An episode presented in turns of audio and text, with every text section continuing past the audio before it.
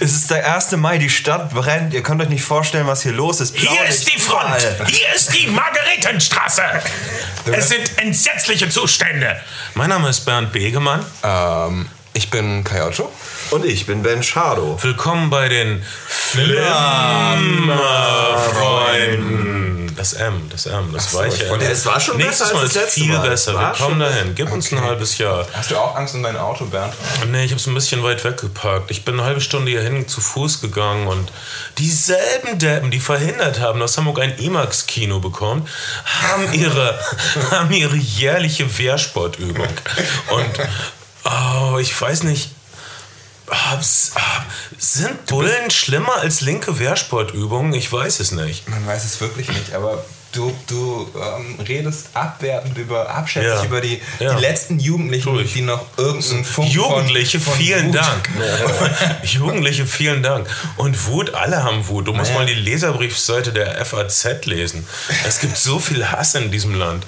Ähm, Mir hat ja mal ein, ein Polizistenbruder erzählt, ähm, dass sein Bruder, wenn, wenn irgendwas los ist in der Stadt, ist, sich immer krank meldet und dann im schwarzen Block mitläuft. das, das ist äh, interessant. Das ist nicht solidarisch gegenüber Das- seinen Kollegen. Das wäre ein super Film, finde ich. Ähm, oder? Ich meine, verfilm das, Kai. Oder, oder ein Polizist, der sich in das Mädchen aus dem schwarzen Block verliebt. Oder ein Typ aus dem schwarzen Block, der sich in das Mädchen von der Polizei verliebt. Oder ein schwarzer Block, der sich in sich selbst Du bist einfach übersexualisiert, Kai. Weil ich eine Liebesgeschichte in den Film Ja, einbauen will? weil ich- Ich, rede ja, von willst du. romantischer Liebe und echten Nein. Gefühlen. Dinge, die Nein, euch bei dir ist alles sind. nur krank. Sei das mit Anna so furchtbar, es ist alles furchtbar an dir, Kai. Du bist ein emotionales, Sag doch nicht, schwarzes furchtbar Loch. ist, furchtbar gewesen ist, wäre der richtige Ausdruck. Kai ist doch überhaupt nicht mehr da als Mensch. So, sag doch mal. Was denn? furchtbar gewesen ist. Furchtbar Ja. gewesen. Ich, bin, ich bin bei euch und Wir, ihr könnt mal, mich wir machen ja einen könnt, schlichten Filmpodcast. Wir sollten den Plusquamperfekt nicht überbenutzen. Das ist meine Meinung. Äh, Plusquamperfekt ist ich, ich, ich bin froh, dass du wenigstens physisch bei uns bist, Kai. Die Sache ist, dass die anderen Entzugserscheinungen äh, bei dir schlimmer sind denn je. Quatsch. Deine Pusteln Ach, sind wieder da. ähm, du hast wieder dieses seltsame Starren in die, in, als, als ob du in 2000 Meter Entfernung schauen würdest, obwohl da nur eine Wand ist. Das ist alles nicht schön, aber unser Thema heute sind Killerkinder. Wir reden über mehrere Filme in losem bis gar keinem Zusammenhang. Ist- ist die das- die ja. Filme sind Kick-Ass, gerade gestartet. Hier kommt Lola, vor ein paar Wochen gestartet. Das Weiße Band, schon längst durch. Und Äh, äh, Ninja Assassin, auch schon längst durch, aber auch nie wirklich gestartet, wenn man es genauer betrachtet. Ist, ist das jetzt, ist das eigentlich Ernten, was man selbst gesät hat, dass mein Privatleben Ja, das Ja. ist so. Gewöhnlich. Immer im Rampenlicht, immer, immer im hellen Blickpunkt der Öffentlichkeit. Ben und ich kennen es nicht anders. Wir haben uns zurückgezogen in unsere Hochsicherheitsprivatgemächer. Ich, hatte, ähm, ich muss sagen, ich hatte ein paar schlimme Stunden in der letzten Woche. Warum? Ähm, warum? Wegen, wegen Rob. Rob hat mir wehgetan. Und weißt du, was meine Freundin sagte? Willkommen im Club. Weißt du, was meine Freundin sagte? Ben, du bist eine Person des öffentlichen Lebens. Du musst damit leben. ja, deine Freundin ist so klug. Ähm, Wenigstens bei einem läuft es wirklich rund. ja, so, so ist das manchmal. Also eine, eine, eine Frau, die einem wirklich gute Ratschläge gibt, mit denen man was anfangen kann, die einem weise Sachen sagt, die sich nicht insgeheim freut, wenn man auf die Mütze kriegt, das ist so selten und so wertvoll. Äh, hm. das, klingt, das klingt, als würde ich dich in, in die Ehe prügeln wollen. Ach, mach doch. Ja, okay. Ich wollte, ich wollte noch was zu Rob sagen. Ich wollte sagen, ja, zeig's ihm, zeig's ihm, Ben. Hey, Rob, ich werde dich mit meiner Liebe erdrücken. ich sage Pistolen im Morgengrauen. Oder Säbel. Ja. Säbel in der Abenddämmerung, das gibt die malerische Verletzung. Das kann ich mir gut vorstellen. Gäbe es diese schöne Sitte noch, keiner von uns wäre mehr am Leben. Das ist wohl wahr. ähm, aber heute kann man sich ja alles von der Seele Facebooken. Ähm, womit wir auch auf die fantastische Flimmerfreundengruppe bei Facebook hinweisen könnt, bei der ihr euch alle noch eintragen dürft und uns äh, mehr Fans als Guido Westerwelle bescheren. Wir werden, wir werden auf gar keinen Fall mehr Fans als Kick-Ass kriegen. Äh, wir haben gerade den Film Kick-Ass kollektiv gesehen im UCI Ottmarsch, in unserem bevorzugten äh, Proll-Startwochenende-Kino. Äh, und es waren auch nur übergewichtige Mädchen, Metal-Idioten und, und Prollstar. Also Leute wie du und ich. Unsere Peoples, wie man so sagt. Menschen, die zu hässlich und zu insignifikant für Big Brother wären. Was war das für ein merkwürdiger Film? Ich fand. Ähm, Was waren das für merkwürdige Leute in der Reihe hinter uns? Aber gut, das waren Mädchen, die haben sich ganz amüsiert. Es waren auch Jungs. Ja. Es waren Jungs, die wie Mädchen. Es Das ist das Schlimmste. Pärchen ist das Schlimmste. Ja, egal. Ähm, Darf ich mal das Lied Die Pärchenlüge von den Lassie-Sänger singen? Ach, bitte. Ihr denkt, ihr werdet im Märchen und seid bloß blöde Pärchen. Pärchen stinken, Pärchen lügen, Pärchen winken und fahren nach Rügen. Gott, ich vermisse die Lassie-Singers, diese Weisheit. Könnt ihr mir erklären, äh, für wen der Film gemacht ist? Für mich. Für Nein, für Comic-Fans. Ich glaube, glaub für Nerds. Ähm, äh, dieser Film Kick-Ass hatte den gibt es ja schon ungefähr seit einem Jahr in verschiedenen Fassungen und er lief auf allen möglichen Festivals und alle Festivals, die in irgendeiner Form von Comic-Fans besucht wurden oder von männlichen, hässlichen Typen, die keine Freundin haben und die sich aber viel mit Außerirdischen und sowas beschäftigen, äh, liebten diesen Film natürlich heiß und innig. Es stellt sich raus, dass das normale kinogehende Publikum den Film nicht so liebt. Es ist äh, so ein Achtungserfolg Erfolg. Mhm. Er hat auf jeden Fall sein Geld wieder eingespielt und äh wir sind, naja, wir, wir sind gerade erst durch mit dem Film. Ja, aber hat er auch schon dann noch relativ viel Vorpresse bekommen. Also ich habe ihn so auf ein, zwei äh, Film- und Videozeitschrift-Covern gesehen und es ist vielleicht auch das, der, der super, Superheldenfilm für die Judd Apatow-Generation. Okay, worum geht es bei Kick? Es ist eine Comic-Verfilmung und ihr Abiturienten nennt das wahrscheinlich Meta. Es ist eine Comic-Verfilmung über Comic-Leser, äh, die selbst Superhelden werden möchten, obwohl sie keine Fähigkeiten haben, dann aber an richtige Super, naja, mehr oder weniger äh, Superhelden geraten, die es, oder zumindest maskierte Rächer geraten, die es ernst meinen und äh, dann einen Realitätsschock dabei erleben. Und dann geraten sie auch an Gangster, die nicht lange fackeln und äh, aussehen wie der Schurke aus dem Sherlock Holmes Film. Mark Strong ist wieder da als Mafia-Boss und ich finde ihn so gut. Alle Schauspieler in diesem Film sind so gut. Wenn man diesen Film nicht mag, äh, der Film ist seltsam. Wir sehen ein elfjähriges Mädchen Massenmord begehen, praktisch. Oh, das ist ein purer Genuss. also, ich, finde, ich finde, die Soundtrack-Ebene des Films ist wirklich sehr dicht gekleistert. Man, ähm Eine Wort, ein Wort zur Musik, Ben. Ich fand die Musik total okay. Ja, dich fand die Musik super.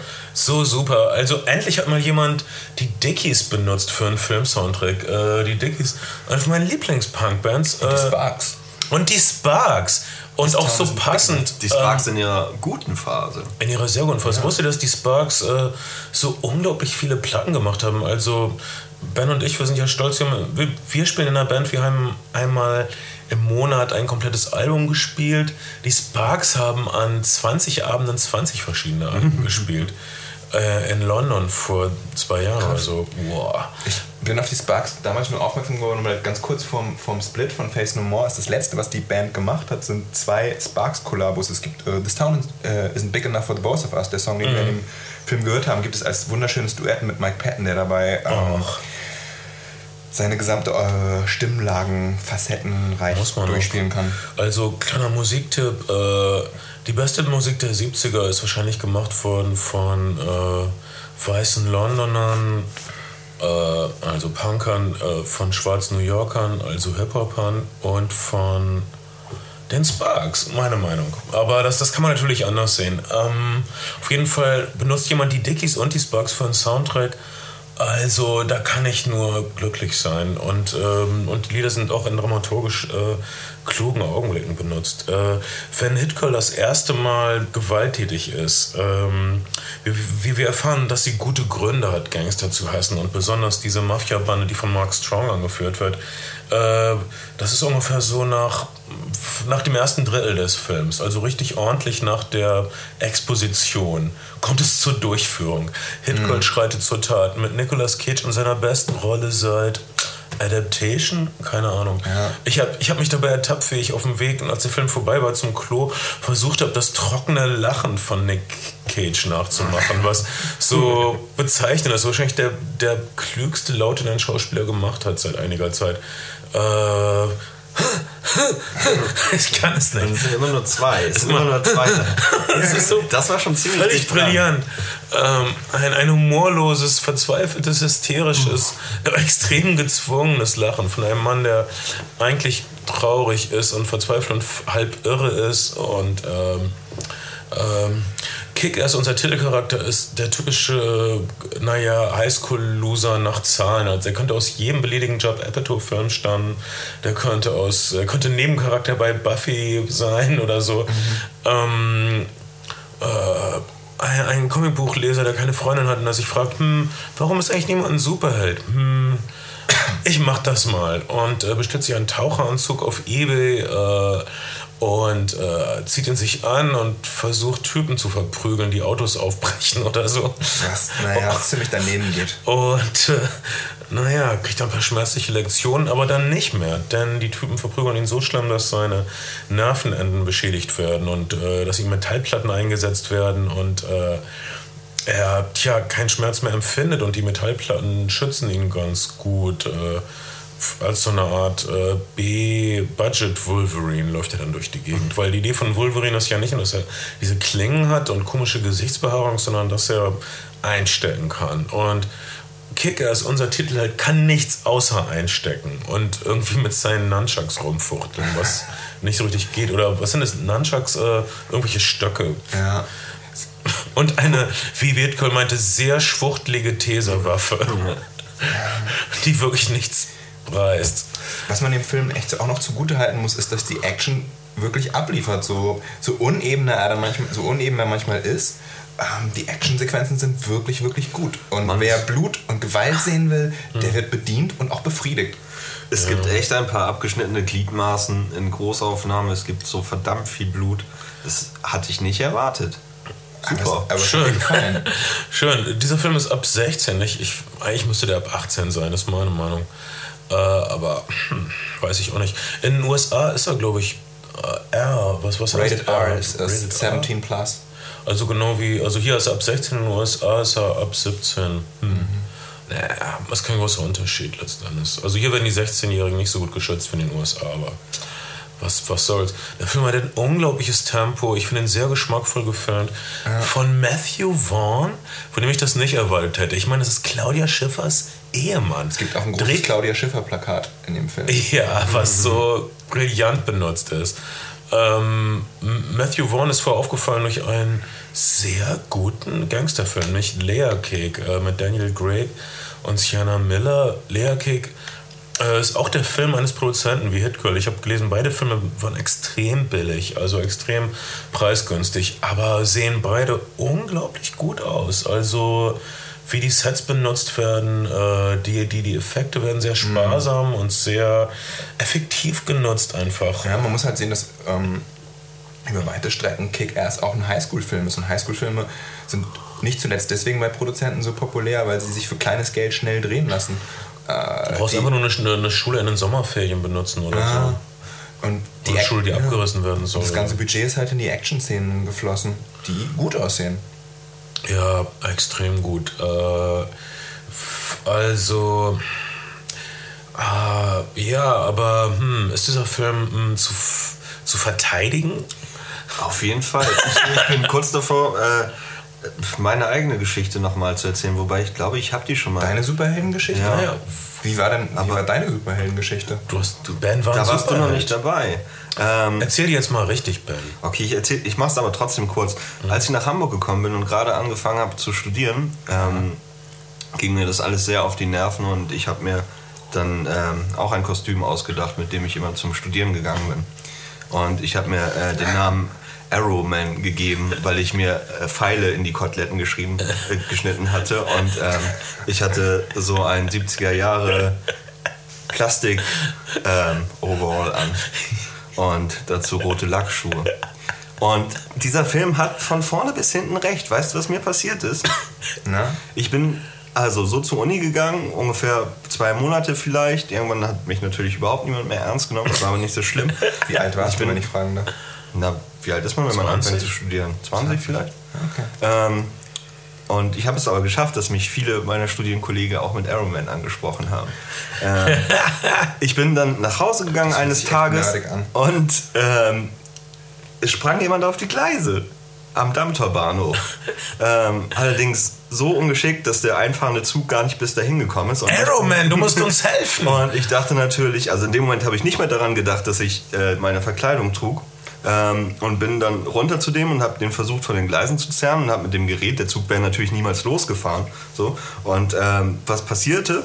Äh, ein Krankenwagen kam, Polizei kam und ich habe so tierisch Ärger bekommen. Brillant. Du hast doch alles richtig gemacht. Ich habe alles richtig gemacht, aber du das war hattest die das, falschen Klamotten an. das war das Ende meiner Superheldenkarriere. Scheiße, ich, also Oh Mann, mehr ey. Power für Arrowman, das ist meine Meinung. Und ähm, Oh. bist, bist du in der ganzen Zeit, also das interessiert mich jetzt schon, bist du in der ganzen Zeit Single gewesen oder, oder ähm, Nein, ich hatte eine Freundin. okay. Was hat die dazu gesagt? Das. Mir war das egal, die war schlimmere Sachen gewohnt. zu Okay, der das Zeit, war nicht, ja. das war, das, das war kein Fetischding. Nein. Aber es ist ein guter Look, so roter Plastik-Overall, Es hat auch wirklich Spaß gemacht. Pfeile. Es hat mich über Wasser gehalten. Hast du das Kostüm noch? Ich habe den Joggenanzug noch. Du, du, du meinst, es hat dich irgendwie spirituell über Wasser gehalten? Du hast das Gefühl, dass du äh, Ja, einen Unterschied Fall. machst? Ja. Insofern kann, kann man schon sagen, ähm, zieht euch an wie Superhelden, aber benehmt euch nicht so. Vielleicht Also- noch nicht am 1. Mai in Hamburg in der Schanze. Nee, sich für einen Superheld anzuziehen bringt ein bisschen Farbe ins Leben, aber es ist gefährlich, weil alle, also ich meine, wenn du das in einer miesen Gegend machst, dann äh, bist du doch eine wandelnde Zielscheibe. So. Alle, alle wollen doch ihr Mütchen an dir kühlen. Auch in der Proll-Disco sind bestimmt genügend Leute da, die einfach mal einem Superhelden in die Eier treten wollen, um zu Ja. gucken, wie er reagiert. Ob er Eier aus Kryptonit hat. Vielleicht ist es was für euch. Wenn ihr wissen wollt, wie man sich fühlt, guckt euch den Film an. Übrigens, ähm, nur so ganz äh, en passant. Äh, es ist euer Ich kann kein 200. Italienisch. Guido en passant. Der berühmte Schriftsteller. Hey, ist, du wolltest darauf hinweisen, dass es der 200. Podcast ist. Und was machen wir draus? Wir, wir versemmeln es. Es ist der fünfte oder so Flimmerfreunde-Podcast, aber. Viertel. Wenn, Naja, wenn man ich den Nuller Null- mitzählt, Den Nuller ja. würde ich, das war ein vollwertiger Podcast, der Nuller. Ja, dann, ja, aber Also war das, das, das, das war nicht nichts. Das ist aber auch ein, nur, es war ein, es war ein Hybrid. Es war keine Nullnummer. äh, Scheiß Wort. Kai, äh, halt dich doch lieber an die Fachbeiträge. Tut mir leid. Darf ich jemandem noch Tee nachschenken? Ja, bitte. Ja, was ist die Droge der Wahl? Der ne? gleiche leckere Tee wie das letzte Mal. Was ist, Wer sagt, dass der lecker Grüntee, ist? oder? Dankeschön. Du hast gesagt, dass Das der ist lecker ist. irgendein zitriger Grüntee. Jetzt Ach so, ja, das ist China-Traum. Ist Also das der Asientraum. Ja, Ja, vielen Dank. Ich finde den gut. ich finde den auch toll. Ja, ist wirklich gut. Nochmal vielen Dank an Janosch aus Grevenbruch für den äh, Asientraum. Und vielen Dank, vielen Dank äh, für, für die Filmwünsche bei unserem Gewinnspiel. Ja. Wir haben dieses fantastische Gewinnspiel. Ihr müsst eure Lieblingsfilme begründet aufschreiben. Die Begründung könnten noch ein bisschen. Naja, da kann man, da ist, da ist noch Luft nach oben, sag ich mal, aber es sind schon so über 30 Wünsche eingegangen mittlerweile. Ja. Und ah, wir müssen die nicht alle machen, oder? Nee, wir suchen uns fünf aus. wir suchen uns fünf Und aus, die wir nicht extra noch gucken müssen. Genau. oder oder wenn, wenn nichts dabei ist, denken wir uns fünf aus. Ja, genau. Wir denken uns unsere Filme aus. Ich habe hab gehört von diesem äh, völlig unglaublichen. Äh, jemand hat auf dem Flohmarkt Platten gekauft und dann sind ihm so Cover in die Hände gefallen, die gemalt waren. Und dann, also, aber, aber ganz detailliert gemalt, so mit Produzentenangaben, mit äh, Copyright-Angaben. Dann hat er sie aufgemacht, dann waren das so runde Pappscheiben, wo wirklich so Rillen reingeritzelt waren, ganz fein und ganz feine Coverangaben. Das war alles mit der Hand gemalt, alles Unikate. Äh, und hat er so nachgeforscht und andere haben diese Dinger auch gehabt. Und davon waren hunderte in Umlauf. Und alle verschieden. Und alle äh, waren nicht illustriert mit echten Künstlern, sondern mit so Fantasiekünstlern. Und mit Fantasienamen, aber alles war so ähm, schlüssig und, und, und echten Künstlern und echten Labels so ähnlich. Und hat nachgeforscht und hat herausgefunden, dass diese Fantasie-Vinyl-LPs in einem Keller angefertigt wurden von einem äh, Vietnam-Deserteur, der sich beim Keller von einem Cousin oder so versteckt hielt, mhm. der sich langweilte und der da nichts groß machen konnte, um, um dann Leute nicht aufmerksam zu machen auf sich. Und, und der sich dann dieses Parallelleben ausgedacht hat, dass er ein, ein Popstar wäre oder ein Plattenfirmenmagnat und dann diese Platten sich ausgedacht hat, diese, diese Fantasieplatten mit Fantasiemusik, die er nur in seinem Kopf gehört hat.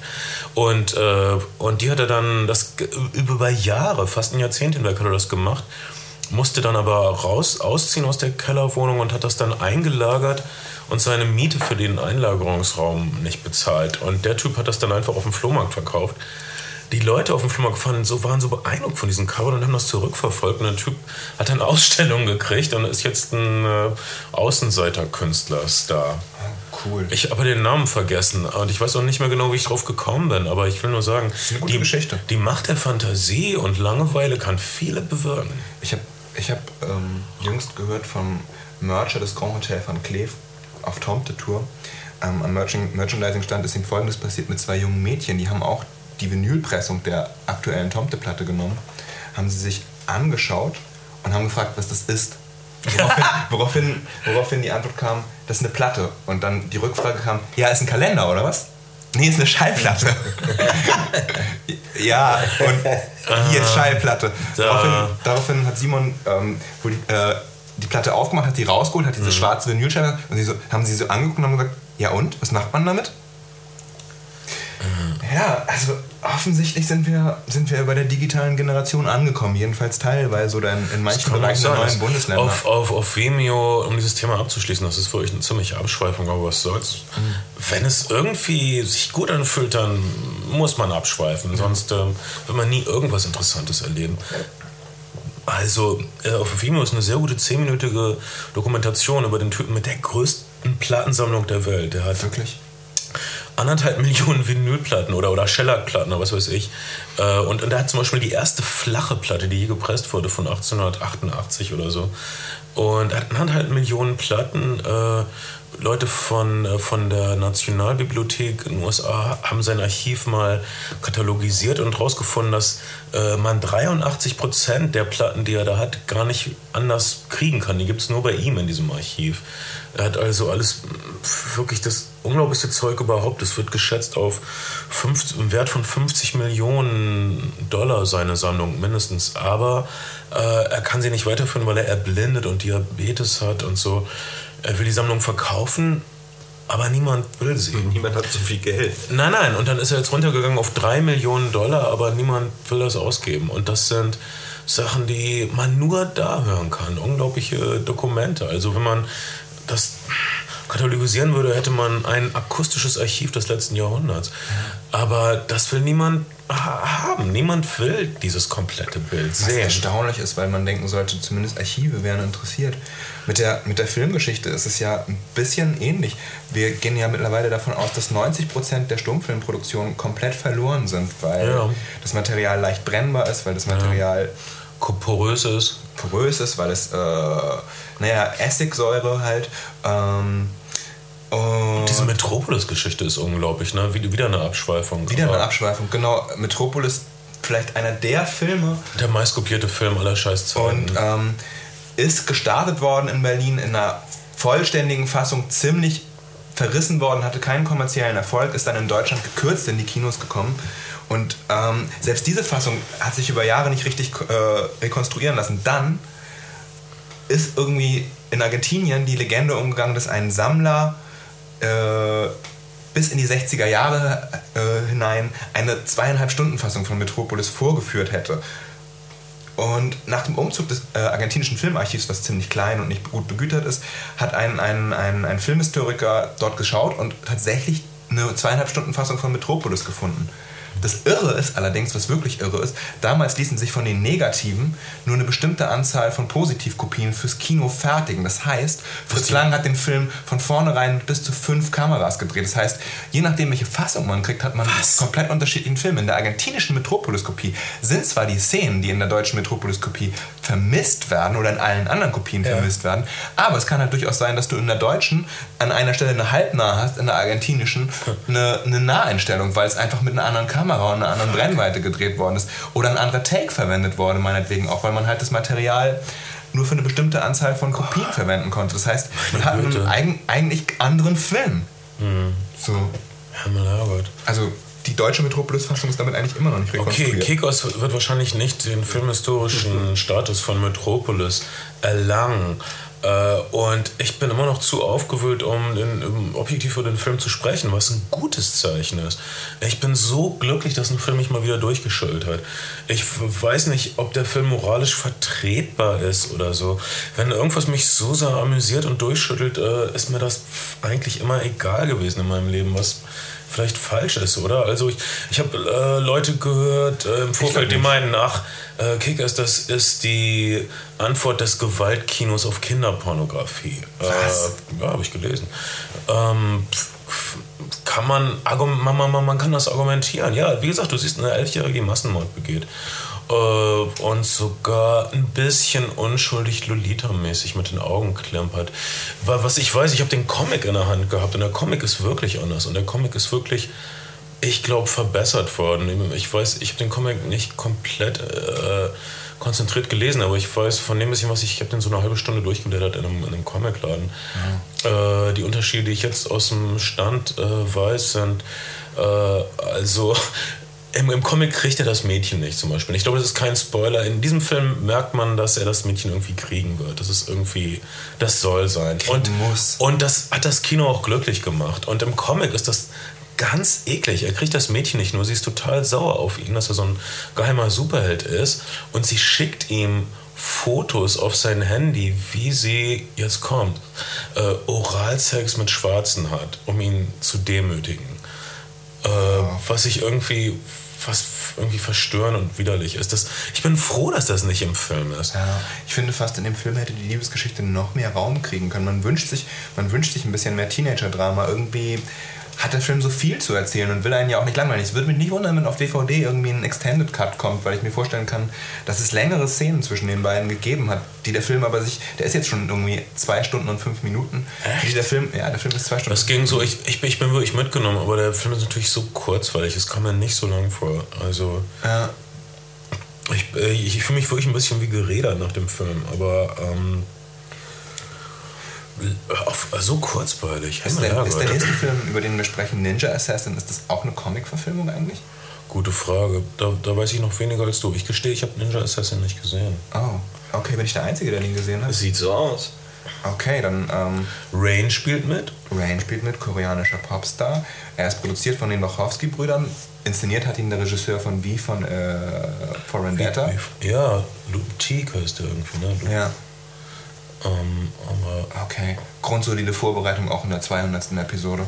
Tut mir leid, ich habe Ja. ich, ich hab Ninja Assassin, Wir haben das- der, der lief nur eine Wir Woche. müssen, wir, müssen, wir müssen auch ehrlich zu sein, ich hatte keine wir haben Lust, das, Ninja Wir haben das zu on the sehen. go entschieden, weil, weil wir, naja, wir waren eigentlich bei mexikanischen Gangs und jetzt haben wir gesagt Killer Kids und ich fand Ninja Assassin passt ganz gut da rein, weil es ein, äh, naja, es geht im Grunde genommen auch um Ki- Killer Kids. Es geht um Kinder, die von ihren Eltern entführt werden, verschleppt werden in ein Kloster und dort zu den härtesten Ninja-Killern der Welt ausgebildet werden. Und ähm, unser Protagonist, Rain, ist ein, wie sagt man, ein Rogue Assassin, könnte man sagen. Er ist also ein, äh, einer, der, der ausgebrochen ist und auf der Flucht ist. Und natürlich duldet dieser Clan, es sind Clans, Ninja-Clans, in keinster Weise, dass jemand abtrünnig wird und jagt ihn äh, durch, die, durch die Straßen Berlins. Das Ganze ist in Berlin gedreht. Also du hast Ja. also den koreanischen Popstar, äh, der durch Kreuzberg läuft oder so? Ja. Und du hast auch, das Lustige ist, ähm, ich habe ja mal ein Regiepraktikum bei einem Tatort gemacht und du hast, du hast in Berlin diese, diese Typen, Stuntleute oder einen Stunt-Typen, der diese ganzen alten Polizeibusse kauft und Kumpels hat, die diese ganzen GSG 9 Spezialeinheiten spielen. Und die spielen das in jedem Tatort, in jedem zweiten Polizeigruppe. Sie spielen es auch in den, in den Born-Filmen, in dem Born-Film, der in Berlin spielt. Und sie spielen es natürlich auch da. Ähm, Es sind immer dieselben deutschen Fressen. So. Aber naja, das ist, das ist nicht das Manko des Films. Ähm, der Film ist unglaublich gewalttätig und unglaublich blutig, aber comicmäßig gewalttätig. Und es ist eine sehr schöne Gewalttätigkeit und Blutigkeit. Und man, man, man, ich mag den Look wirklich sehr. Ständig werden Gliedmaßen abgetritzt und das ähm, Blut spritzt so wie Comicblut im, im roten Fontänen. Kein Wunder, dass du der beliebteste Ohrensessler bist. Flimmerfreund. äh, Flimmerfreund, schön. Ach, mir ist Hast echt du- egal. hast du gesehen, was die Ich, Leute- ich, ich habe die Trailer von Ninja Assassin gesehen und, und da waren auch so ein paar. Und das, das Blut sah so computergeneriert ja, aus. Aber das, das, ist halt, das ist halt ein sehr eigenwilliger Look, aber das macht Spaß, dem zuzusehen. Das ist so ein, wirklich so eine Mischung von Comic und Realgewalt. Was, man, was, was einen aber kalt lässt, ist, dass im Grunde genommen die Charaktere überhaupt keine Zeichnung bekommen. Es gibt so eine Art Liebesgeschichte, die völlig an einem vorbeigeht und es gibt the worst overacting ever. Irgendwie, wenn man, wenn man, also das Schlimmste, was, was, ist, was ist das Wort für overacting im Deutschen? Chargieren, aber das Chargieren. ist französisch, ne? Ja, es ist eingedeutscht, aber es ist chargieren, ja. Ähm, wirklich, ähm, so, so, miese, so miese Dialogszenen habe ich in keinem A-Film der letzten 15 Jahre gesehen. Das ist wirklich, wirklich Jetzt schlecht machst, du, jetzt machst du mich feucht. was was habe ich da verpasst? Die Action stimmt, die Geschichte ist ein äh, feuchter Witz und das, das, das Spiel ist unterirdisch, wirklich unterirdisch. Das erinnert mich an, den, an das Meisterwerk von Michael Haneke, Das Weiße Band. Ein schäbiger Bahnhofskinoreißer. In Schwarz-Weiß.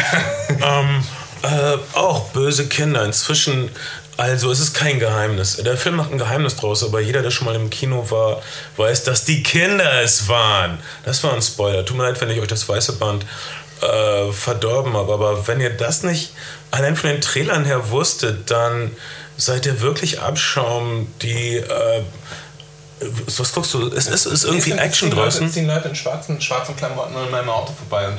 Naja, es brennt noch nicht. Sind Weißt wir live auf Sendung? Vielleicht kommen sie, um mich rauszuzahlen, weil ich, weil, weil, weil ich sie als linke Wehrsportgruppe denunziert habe. Ja, du, ich glaube ich glaub auch, ich, ich hege so eine gewisse Grundsympathie mit, mit politisch linken Aktiven, aber wenn mein Auto brennt, ist es Alter, wahrscheinlich vorbei mit der Diese, diese linken Aktiven würden dich so fertig machen, wenn sie dich sehen. Die würden dich, die würden dich doch so, die würden dir sofort irgendwas brechen, wenn du nur auf sie zukommst. Ah, Ich mach doch jetzt schon wieder Musik für so ein Antifa-Kram-Musikvideo. Ja, weiß ich nicht. Das, das ist dann deine, du kommst aus dem Gefängnis Freikarte, aber das wird alles nichts nützen. Wenn die Revolution kommt, wirst du Und ich mich baumeln. selbst denunzieren muss. Ja, du musst, ja, du musst selbst dich selbst bezichtigen. anklagen. Das, das, das machen die nämlich. Das sind doch alle. Okay, ähm, Ich das glaube, weißt du, wann von, mich. sind. Ist der schwarze Block stalinistisch? Ich glaube nicht. Die sind viel zu schlapp, um Stalinisten zu sein. Ich meine rhetorisch schlapp, nicht, äh, na, natürlich nicht, was auf die Fresse betrifft. Wo hast du den Film gesehen? Äh, das weiße Band Ja. habe ich Auf DVD? Inzwischen auf DVD gesehen. Ich habe den nämlich nicht gesehen. Okay, das äh, ist aber nicht so schlimm. Wie Ich soll ich denn dir, jetzt darüber reden? denk dir irgendwas aus. Du hast auch über Filme nicht geredet, die du schon gesehen hast. Ja, eben. Also deshalb kannst du ruhig über. Das ist fair. Das ist, das ist das Yin und das Yang. Das ist das Alpha und das Omega. Im Universum geht keine Energie verloren, Ben. Red einfach irgendwas. Wie heißt dein, deine Nemesis Ralf? Wird es freuen. Rob. Rob. Rob. Ralf, Rapp. Äh, mir auch egal. Ähm, okay, das weiße Band hat auch Killerkinder. Und das weiß, äh, Michael Haneke ist der Feel-Bad-Regisseur schlechthin. Wir, sollen uns, wir sollen uns einfach scheiße fühlen. Äh, ist- kurz ja. zur Handlung äh, vom. Man sagt dann immer exzellent, wunderschön fotografiertes weiße Band. Also immer wenn ein Film schwarz-weiß ist, dann sagen alle wunderschön fotografiert. Naja, er ist schon gut fotografiert. Warum? Worin? Naja, okay, er sieht wirklich hübsch aus. Aber ist das gut fotografiert? Ich weiß nicht. Er ist ein bisschen statisch, aber das ist natürlich Absicht. Es ist äh, dieses trügerische Postkartenidyll. In Deutschland und speziell in Norddeutschland ist es sehr wichtig, weil es evangelisch ist. Es geht auch um den evangelischen Zwang. Es geht um evangelische oberflächliche Reinigkeit. Es geht eigentlich um die Grundlektion der 68er, nämlich, dass in der Provinz der wahre Faschismus lauert, dass unter der ordentlichen Oberfläche, hinter den peinlich genau gepflegten Begonienbeeten lauert der Abgrund, lauert der Sadismus, lauert die Unterdrückung. Das Kindercasting für das Weiße Band ist übrigens 500 Meter von meiner Haustür gemacht worden. Cool, aber du bist nicht als Ulrich Tukost rechte Hand. Äh, Nee, das wäre doch was. das war das Kindercasting. Gut, Geht ähm, durch. Irgendwie mag ich das Weiße Band nicht. Ich finde, Michael Haneke hat einen sehr guten Film gedreht, nämlich Cachet. Das war ein Film, der wirklich überraschend ist, der wirklich geheimnisvoll ist. Naja, das Problem, das Problem bei Michael Haneke-Filmen ist, es ist so eine emotionale Plattwaldmaschine, wie auch, wie auch Darren Aronofsky-Filme teilweise bis zu The Wrestler. Es, es sind Filme, die einem einfach die ein, die ein einfaches Prinzip befolgen. Sie ähm, verweigern einem nämlich die dramaturgische Erleichterung. Jeder noch so miese Film gibt uns irgendwie diesen Moment, wo es dann irgendwie wieder lustig wird oder wo, wo man, wo man Wo lachen Böse kann. aufs Maul kriegt Ja. oder wo das Und- Paar sich endlich Und, küsst. und Michael Haneke hat dieses schlechte Prinzip des Aushaltens und die Schraube immer weiter anziehen. Es gibt einem einfach ein, ein scheiß Gefühl, aber es funktioniert. Und, ja, das ist nämlich das, was äh, Leute, die Filmkunst schätzen, als Wahrheit oder als Tiefe bezeichnen. Äh, die Welt ist ja angeblich so. Äh, das weiße Band zum Beispiel weiß nicht, was es furchtbarer finden soll. Die Kinder, die später mal Nazis werden oder die furchtbar repressiven Eltern. Also ich meine, da, da ist diese äh, Bilderbuch-Dorf-Idylle. Da ist der Gutsherr, der Pfarrer, der Lehrer. Ein paar Leute sind so halb anständig, aber das kann nicht wirklich aus ihnen raus, weil die Umgebung im Grunde so repressiv ist. Und so schwarz-weiß und so norddeutsch und so evangelisch. Das, sagt uns Michael Haneke, ist die Keimzelle des Faschismus. Die Kinder dieser Menschen werden sich, äh, rächen sich hier symbolisch in diesem Film blutig, was in Wirklichkeit nicht passiert ist. Das ist eine Fantasie des Autors. Das ist im Grunde die Kunstfilmversion von Kinder des Zorns, falls jemand diese Stephen King-Verfilmung gesehen hat. Es gibt übrigens einen Spät-60er-Horrorfilm namens äh, You Can't Kill a Child, wo es darum geht, dass so ein Paar in einen, äh, der spielt in Südspanien oder irgendwo. Ja, der ist gerade, in Deutschland erschienen und war als DVD war, ja, lange verschollen. ja, lang und auch lange indiziert in einigen Ländern. Habe ich, äh, England hab ich. YouTube-Ausschnitte gesehen. Wirklich toll, wirklich beeindruckend. Gut fotografiert und das ist das Tolle an diesem, also äh, den, den, den würde ich echt gerne mal komplett sehen. Das, das scheint zu ihn sein, dass... mal ja, mitbringen? super, ja, bring mir. Äh, das bei to, to, You Can't Kill a Child findet das Böse auch unter hellem Himmel statt, unter, unter, der südlichen, klaren Sonne. Und äh, es geht wirklich darum, dass du, du musst ein Kind töten, um selbst überleben zu können. Dieses Dilemma wahrscheinlich. Ja, keine Ahnung, ich habe den Film nicht gesehen. Äh, in, ähm, in der didaktischen Welt von Michael Haneke gibt es äh, gar nicht mal wirklich Entscheidungen. Die, die Menschen sind wie aufzupuppen, wie in einem Bert Brecht Theaterstück. Das Alle, alle Charaktere scheinen nur dazu da zu sein, um Michael Hanekes Weltsicht äh, zu ist, erläutern. das ist wirklich das wirklich Anstrengende bei Michael Haneke bisweilen auch bei einem Film wie zum Beispiel Funny Games, dass er Oh offensichtlich einen sehr pädagogischen Ansatz darüber da, äh, dabei verfolgt, wie Gewalt zustande kommt und, und uns auf eine Art und Weise belehren will. Es gibt übrigens gewalttätige Kinder. Bennys Video ist auch eine, eine Ja. frühe Auseinandersetzung von Haneke mit, mit ähm, Kindern, die allein gelassen werden. Ah, ja, genau. Genau, John Carpenter ist schuld oder so. Wer soll denn das glauben? Also, Himmel, Herrgott.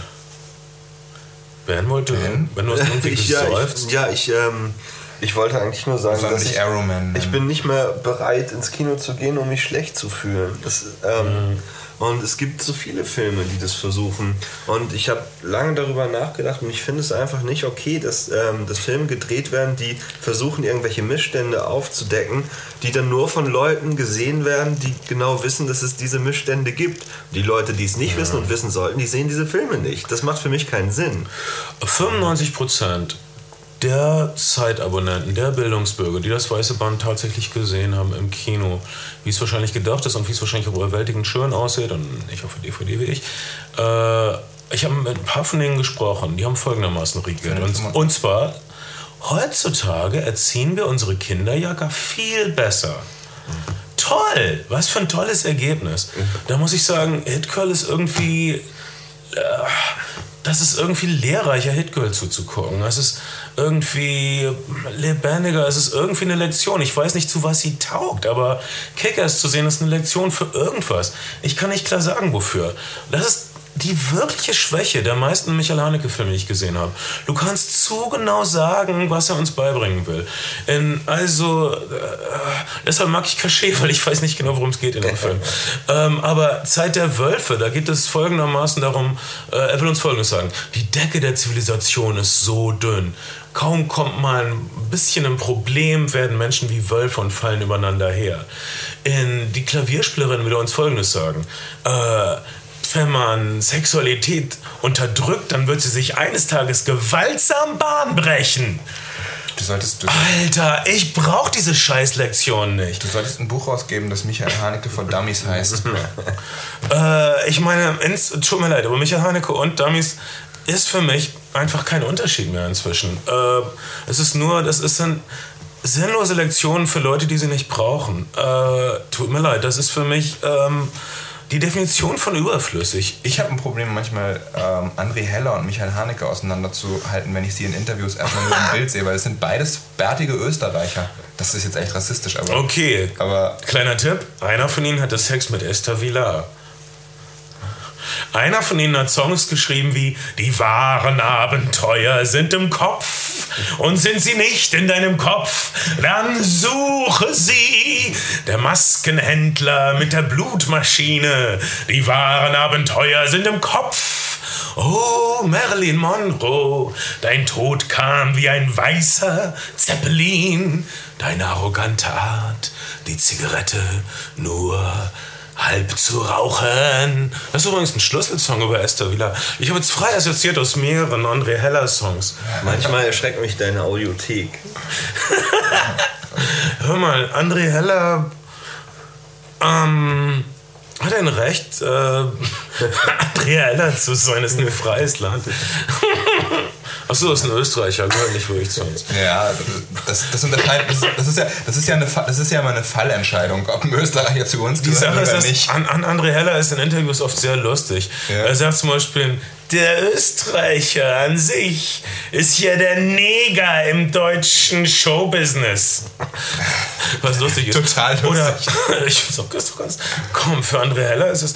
Oder, ähm, schau uns, wir gehen doch in den Zirkus, um den Akrobaten abstürzen zu sehen. Okay, okay, okay, äh, tut mir leid. Gebt mir und andere noch eine Chance mit folgendem Okay. Zitat. Okay. Österreich ist wie die Schweiz, nur ohne den Komfort.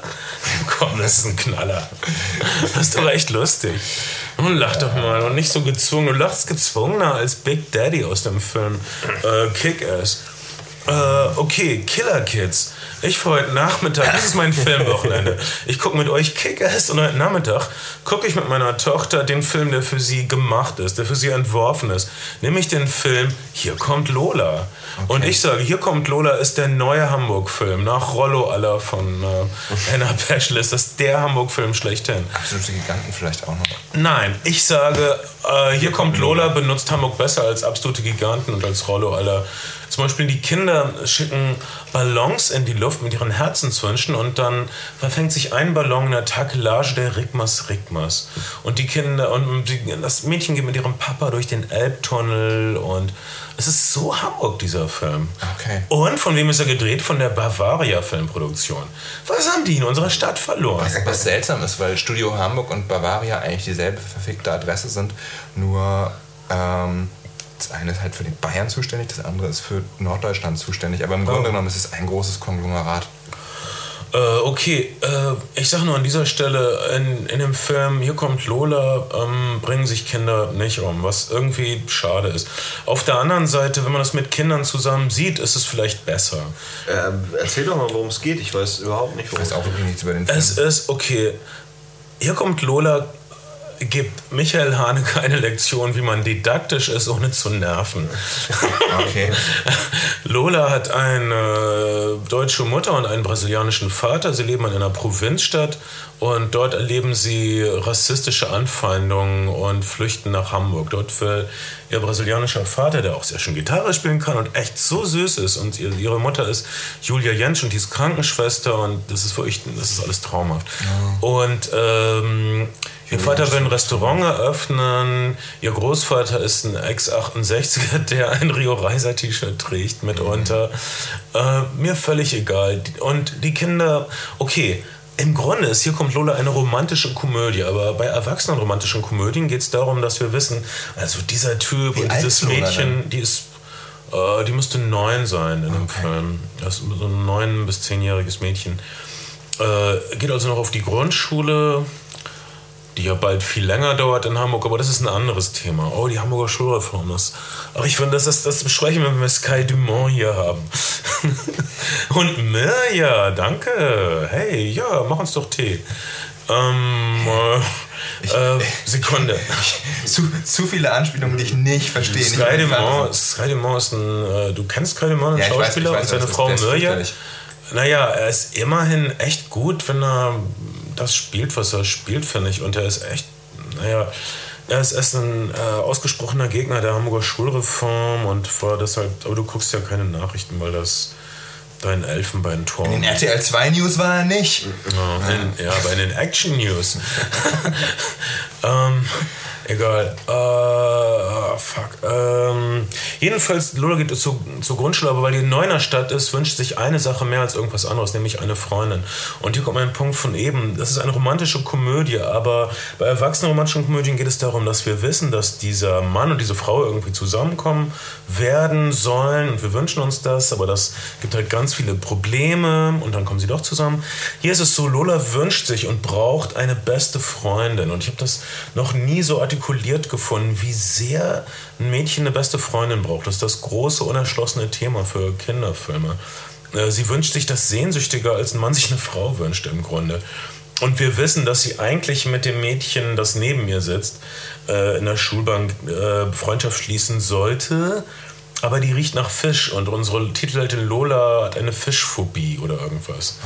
Und, äh, und dann versucht sie das mit anderen Mädchen in der Klasse, Was- aber was die sind da- dann Ziegen oder überbeschäftigt. Aber was ist denn das auch für ein, für für für ein Subtext? Ein Mädchen, Ja. das nach Fisch riecht. Ja. Ein neunjähriges Mädchen. Ihre Mutter ist Nora Tschirner, deshalb mache ich den Film sehr, weil ich mal eng getanzt habe mit Nora Tschirner. Nora, ich weiß, dass du das hier hörst.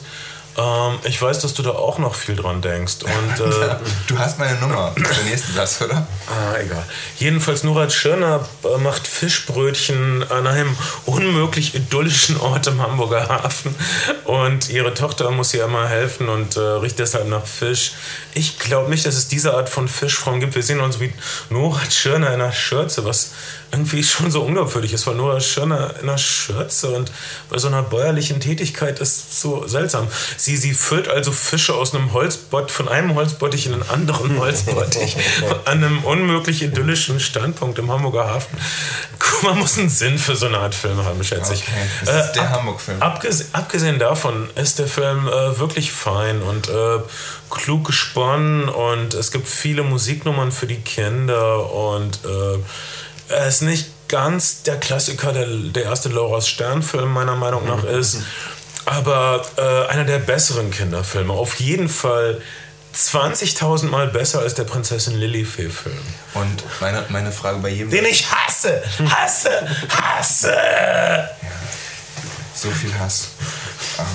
Vielleicht sollten wir mal einen ganz lieben äh, Kinderflimmer-Freunde-Podcast machen. Ja, Wo Wie soll keiner das von denn? uns Live- jemals Live- Live- ein Live-Podcast im So, Kindergarten. das denn, Ähm, du solltest mehrere Versionen schneiden. Ja. du solltest ein bisschen mehr mit Mühe machen, wie diese dänische Künstlerin, die ihre Platten auf Dänisch und gleichzeitig auf Englisch rausbringt. Sollten wir einen Flimmerfreunde in echt Podcast und einen Flimmerfreunde, den auch Kinder hören können, machen. Ja.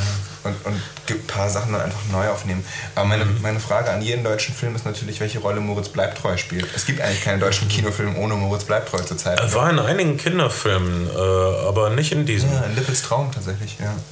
Äh, Lolas, hier kommt Lola, Moritz bleibt drauf frei. Moritz bleibt ein toller Darsteller, aber ich finde, er ist immer zu düster und brütend, um wirklich gut für Kinder zu sein. Okay. Wirklich, Moritz bleibt treu. Kann er leicht spielen? Ich sage nein. Ein andere würden sagen, ja, Lombok. Ich sage nein, da war er auch nicht leicht.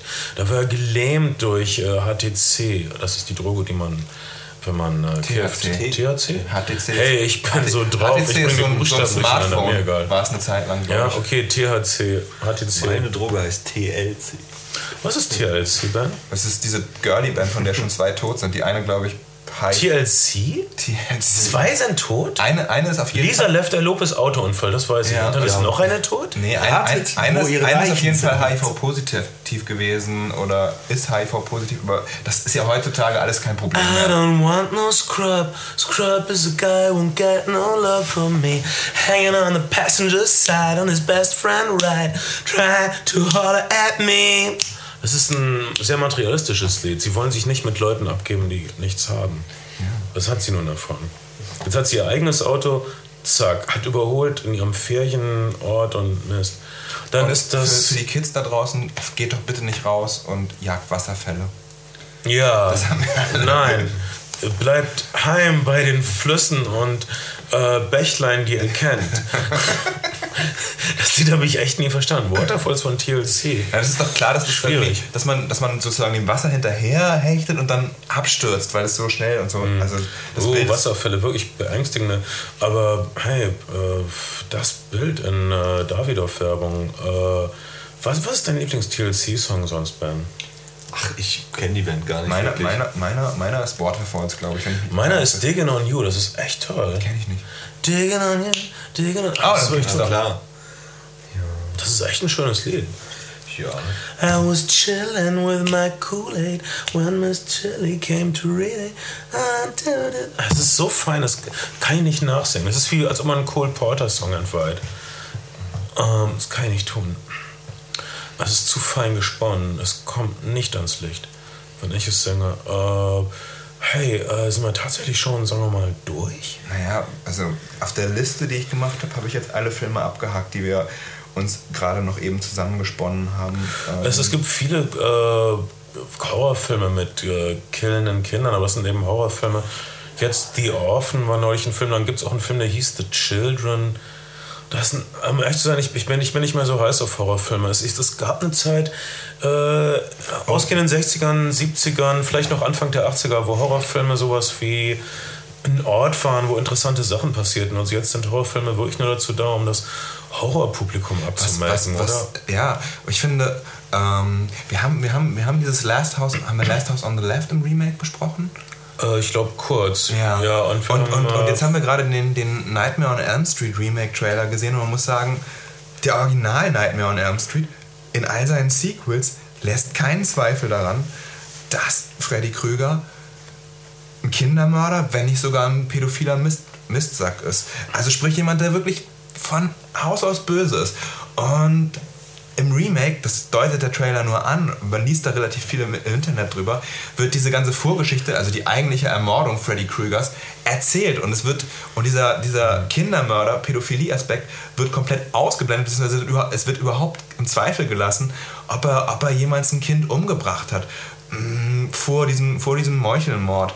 Weil Freddy Krüger vielleicht ein Pop-Ikone ist oder weil, man, weil wir in einem Jahrzehnt leben, wo man, wo man sowas nicht einfach mehr in einem Unterhaltungsfilm tun kann. Ich weiß es nicht. nicht, oder wo alles relativiert wird. Also immerhin Rorschach aus Watchmen, also der Schauspieler Jackie Earl Haley spielt Freddy Krüger, was die einzig mögliche Wahl war, meiner Meinung nach, und was die, die einzig richtige Wahl war. Aber Gott, ich, ich bin irgendwie genervt von dem Trailer und ich bin genervt von dem Remake und ich, ich bin genervt von der ganzen Idee, dass wir jetzt nochmal einen Prequel kriegen.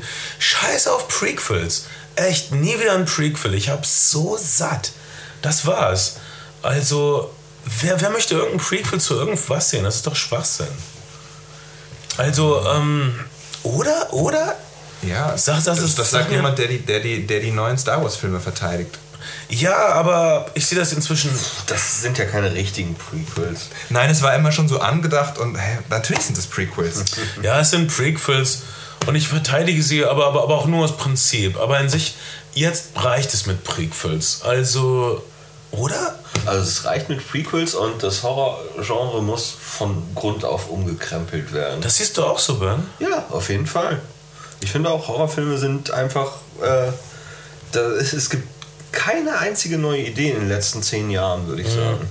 Aber eine Menge Remakes. Ja. Ähm, ja, was... ja, das Problem. Wa- wa- Wahrscheinlich, was hat die äh, Horrorfilme aus den späten 60ern, äh, 70ern, teilweise 80ern so gut gemacht? Ich sag der soziale Aspekt. Ja, auf jeden äh, Fall. Nach, nach der lebenden Toten, Dawn of the Dead sind soziale Filme, meine Güte. Äh, Es geht um gesellschaftliche Themen. Die Filme sind entweder links verortet oder sie sind rechts verortet, aber sie ziehen, beziehen halt einfach eine, eine Stellung zu gesellschaftlichen Problemen, wenn man das so nennt. Oder wie George Romero so sagt, äh, die Zombies, das sind wir. Und die Zombie-Filme heutzutage sagen, äh, die Zombies, das sind diese lustigen Viecher, die man massenweise abknallen kann. Ich meine, wir haben Zombieland wirklich genossen und Ja. so, Zombieland war wirklich toll. Äh, aber es war natürlich kein tiefer Film. Dawn of the Dead ist scheiß nochmal ein tiefer Film. Immer schon gewesen. Nach, nach der lebenden Toten natürlich auch. Äh, Day Halloween Dead. verdammt nochmal auch. Äh, also der Original Halloween, nicht diese. Das Problem, das Problem ist, oder nein, das ist kein Problem, aber wir werden auch weiterhin eine Menge, Menge Horrorfilme bekommen, weil sie sich für kleines Geld produzieren lassen, immer noch, weil sie so klein budgetiert sind, relativ erfolgreich an den Kinokassen sind und ein Genrepublikum bedienen. Wenn man einen Horrorfilm gibt, wenn man einen Slasherfilm gibt, weiß man auch heute noch im Jahr 2010, was man bekommt, an seiner, wenn man sein Geld an der Kinokasse gegen eine Karte eintauscht. Ja, ja, das ist. Du, du Ich hast glaube, so. ich glaub, es, ist, ähm, es ist nicht heute, es ist nicht so, dass man heute noch weiß, was man bekommt, sondern es ist so, dass man heute weiß, was man bekommt. Das noch kannst du, glaube ich, streichen. Ich glaube, ein bisschen war es halt schöner, als man noch nicht genau wusste, was auf einen zukommt. Und ich, ich möchte nicht zu kulturpessimistisch rüberkommen, aber bei Musik ist es ja genauso. Auf jeden Fall. Ich, ich kann mich erinnern an eine Zeit, wo man äh, regelmäßig verblüfft war von neuen Platten. Äh, ich meine, ich will darauf rumreiten, aber in dieser Post-Punk-Phase, ah, ich, ich, tut mir leid, ich komme rüber wie so ein Rockoper, aber äh, äh, als es noch keine Genres gab und jetzt suchst du Musik danach aus, wie sie zu deinem Outfit passt oder so oder ob das zum Rest deiner Sammlung passt oder ob es klingt für Musik, die du sowieso magst und ähm, ich kann mich eine Zeit erinnern, wo man irgendwas hörte und dachte, was ist das für eine Scheiße? Was, was? Was ist das für das? muss ich noch mal hören. Was war das? Ich kann das nicht identifizieren. Und das Problem mit der Musik heute ist, du weißt sofort, was es ist. Und, und die Künstler überschlagen sich selbst, um allen zu erklären, was sie da machen. Äh, das ist furchtbar. Ich bin auf einer Lesung gewesen, ich sage jetzt nicht äh, von wem letzte Woche. Äh, ein Autor, der mit seinem Debüt-Pop-Roman 400er Hallen gefüllt hat. Ich war auf einer Lesung, ich hatte einen Gästelistenplatz, muss ich fairerweise dazu sagen. Der hat auf Eintritt gelesen, zwei zahlende Gäste. Das neue Buch kommt nicht so gut an bei den Leuten. Und der Autor hat, bevor er angefangen hat zu lesen, eine halbe Stunde lang erstmal erklärt, wie das Buch zu verstehen ist und was er sich dabei gedacht hat und was die Referenzen gewesen wären. Was natürlich, naja, ein Eingeständnis ist des eigenen Versagens auf eine Art und Weise oder zumindest eine Angst oder eine ganz große Verunsicherung darüber. Warte mal, du hast was zwei Gäste und nervst sie? Okay, wer, wer war das? Nee, das kann ich jetzt nicht Komm, sagen. sag Nein, schon. ich kann das jetzt nicht sagen. Komm, du, du, Nein, du, du, hast, ja, du, du hast ja nichts Negatives gesagt. Benjamin Stuckrad-Barre. Nein. Heinz Strunk. Nein. Komm, komm, komm, komm. Jürgen- Wir zählen bis drei. Jürgen Prochnow. Lass uns, lass, lass uns Jürgen von der Lippe. Ja. Jürgen Jürgensen. Jürgen. Sag mal, Komm. wer? Komm. Ach, ihr verschwendet eure Zeit. Nein, Wir nein. die Wer- wer- wer- verschwenden. Wir haben Mittel und Wege. Ich glaube, ich glaube, es funktioniert. Wir zählen bis drei, dann sagt Kai das. Eins, Eins, zwei, zwei, drei.